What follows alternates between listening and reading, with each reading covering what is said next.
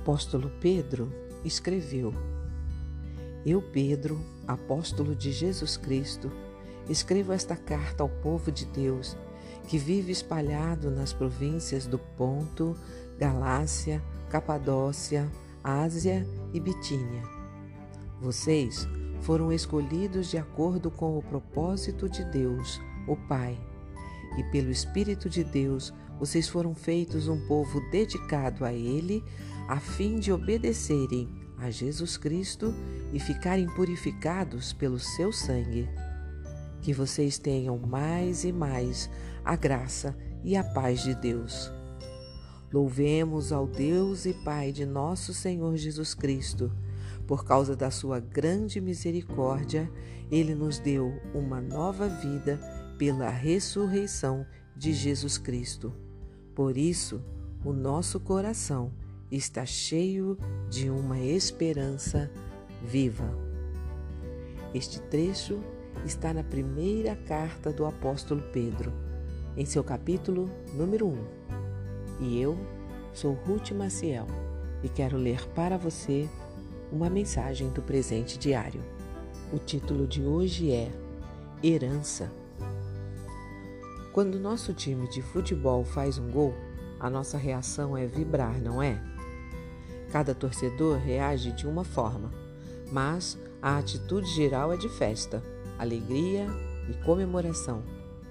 Aparentemente, era esse o clima que o apóstolo Pedro queria despertar em seus leitores com o início dessa carta.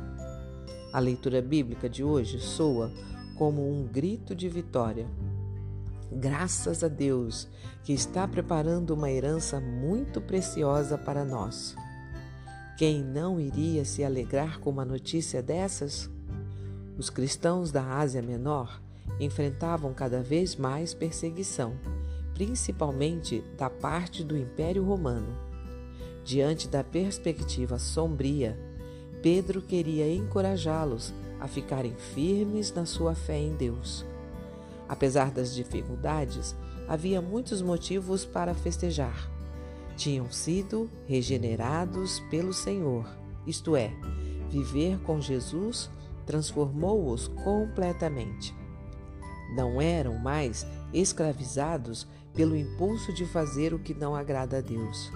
A alegria por esta transformação não morre, porque se baseia em Jesus, que ressuscitou e vive até hoje.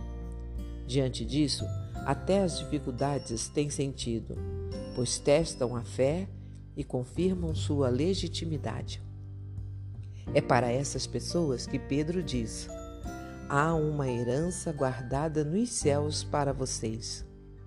Esse tesouro, viver para sempre com Deus, vendo face a face a Jesus, que morreu para a nossa salvação, não estraga, não desaparece, não perde o valor.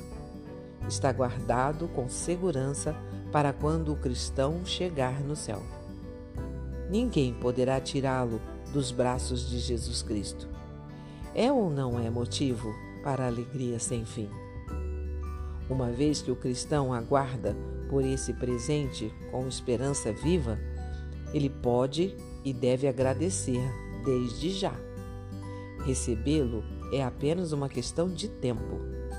E enquanto o momento não chega, a melhor forma de mostrar gratidão a Deus é oferecer este presente a outros também. Um pensamento para o nosso dia?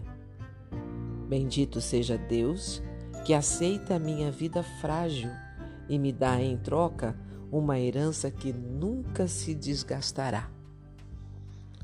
Se você gostou, compartilhe com outras pessoas, porque a palavra de Deus nunca volta vazia. Tenha um bom dia. Fique na paz do Senhor.